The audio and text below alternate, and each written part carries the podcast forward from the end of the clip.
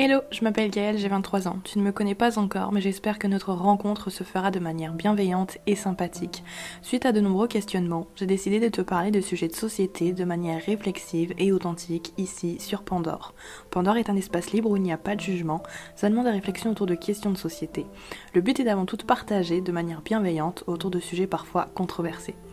Je te retrouve aujourd'hui pour ce mois de février.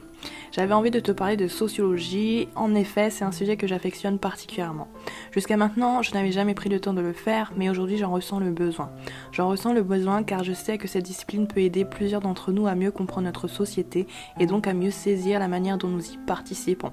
Ainsi, comme d'habitude, tu pourras retrouver mon podcast sur Spotify, pardon, Anchor, Google Podcast et Apple Podcast. Donc n'hésite vraiment pas à me laisser un petit commentaire ou un avis, cela me fera énormément plaisir. Allez, c'est parti.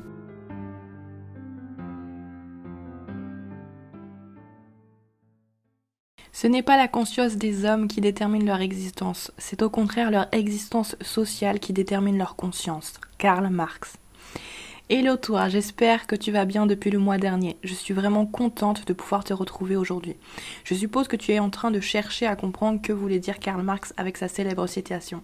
Eh bien, laisse-moi t'expliquer non seulement ce qu'il voulait te dire, mais également ce que la sociologie veut te dire. Allez, commençons. Déjà, avant de t'expliquer ce que veut dire Karl Marx, une petite pause biographie s'impose. Qui est-il? Karl Marx est un philosophe, économiste et militant politique allemand qui a vécu entre 1818 et 1883. Tu dois sûrement le connaître pour ses travaux sur la lutte des classes entre exploitants et exploités. Ainsi, pour lui, le prolétariat, c'est-à-dire les classes populaires, les ouvriers, doit s'organiser à l'échelle internationale afin de s'emparer du pouvoir et ainsi avoir une période de transition, amenant à l'abolition des classes sociales et à la disparition de l'État. Oui, rien que ça, il avait beaucoup d'ambition.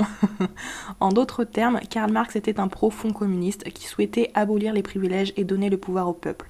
Il a ainsi fondé avec Friedrich Engels la Ligue des communistes en 1847 et rédigera le manifeste du Parti communiste.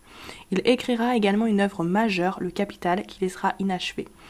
Bon, même s'il y a encore d'autres choses à te dire à ce sujet, je vais m'arrêter là, sinon je vais te perdre en chemin.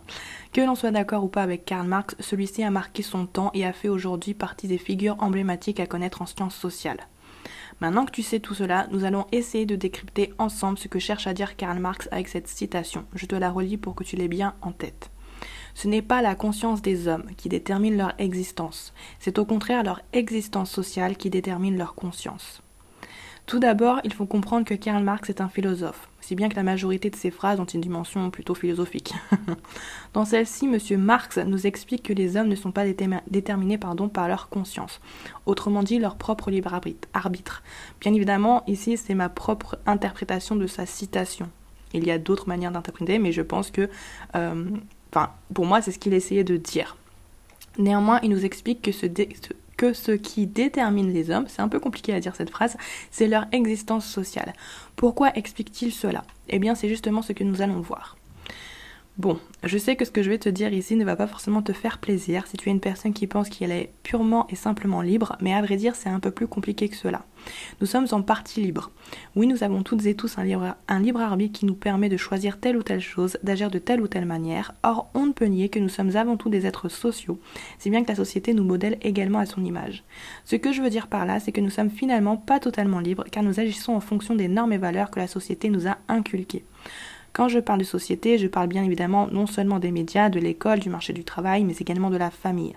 En fait, tout ce qui revêt un caractère de groupe et de collectif. Si je te dis que tu suis l'éducation que tes parents t'ont donnée, tu vas être d'accord avec moi. Néanmoins, si je te disais que l'éducation que tes parents t'ont donnée relève également de normes et valeurs que la société leur a inculquées, est-ce que tu me suis toujours? En fait, pourquoi Marx nous dit que les hommes sont déterminés par leur existence sociale? C'est principalement parce que nous sommes issus d'un groupe. Ce groupe qu'on appelle société implique des normes, c'est-à-dire des règles de conduite pour agir ou faire euh, telle ou telle chose, que l'on doit utiliser du coup dans certaines situations. Si nous n'utilisons pas les mêmes règles de conduite que les autres, le groupe, donc la société, nous exclura. Le principal objectif de ces normes et valeurs est simplement d'obtenir une certaine cohésion sociale entre tous les membres de la société. Une cohésion sociale, qu'est-ce que c'est? Une cohésion sociale est simplement le fait de renforcer les liens entre les individus d'une même société. Durkheim, un autre sociologue français, est à l'origine de cette notion car celui-ci explique que chaque société est déterminée par une solidarité soit organique, soit mécanique. Si c'est un sujet qui t'intéresse, n'hésite vraiment pas à venir me le dire sur Instagram en DM, j'essaierai de t'envoyer mes cours de sociologie et ou de t'envoyer des articles pour mieux comprendre. Revenons du coup à nos moutons. Le problème, comme l'explique si bien Karl Marx, c'est que ces différentes manières d'agir que nous avons appris depuis petites et petits nous conditionnent dans la vie. Nous n'agissons pas complètement comme nous le voudrions, car la société en a choisi autrement. Ainsi, ce n'est pas notre conscience, sous-entendu libre arbitre ici, qui détermine notre existence, mais bien notre existence sociale, sous-entendu la manière dont nous avons intégré les normes et valeurs de la société, qui détermine notre conscience. Finalement, nous sommes plus ou moins déterminés à l'avance. C'est ce qu'on appelle la déterminisme social en sociologie. Ce déterminisme social peut ainsi causer beaucoup d'inégalités car certains codes et règles seront valorisés par rapport à d'autres, ce qui créera beaucoup d'inégalités car tout le monde n'aura pas accès à ces mêmes codes. Pour exemple, il existe des codes à suivre dans les classes les plus aisées, la manière de s'habiller, la manière de parler, les activités que l'on peut faire, etc., etc. Or, il existe également d'autres codes dans les classes les plus populaires. Sauf que socialement, ce qui est valorisé, sera euh, ce qui est euh, du côté des classes aisées, donc des classes dites dominantes, et tout ce qui sera du côté des classes populaires sera rejeté. C'est-à-dire qu'on ne valorisera pas tout ce qui est du côté des classes populaires puisque ça n'appartient pas aux classes dominantes. Mais du coup, tu te demandes comment faire pour éviter de tomber dans ces schémas et donc reproduire des inégalités. Eh bien, c'est là qu'entre en jeu la sociologie. Cette discipline issue des sciences sociales est parfaite pour comprendre et maîtriser les rouages de notre société. Celle-ci peut ainsi nous permettre de saisir les règles sous-jacentes qu'il existe dans nos sociétés sans qu'on y fasse attention. Elle peut également nous montrer le chemin à suivre pour ne plus reproduire les inégalités. Elle se révèle être un véritable atout pour s'ouvrir sur le monde, mais aussi sur nous-mêmes. Pour terminer, comme je suis loin d'être pessimiste, je serai plutôt de l'avis de Spinoza, autre philosophe néerlandais qui expliquait que c'est seulement en prenant conscience de notre déterminisme social que nous pouvons véritablement être libres.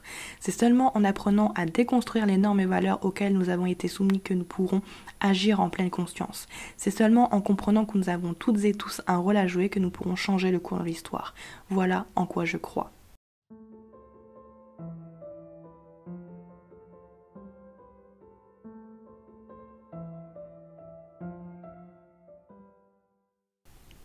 Merci d'avoir écouté Pandore. Tu retrouveras toutes les informations de ce podcast dans la description.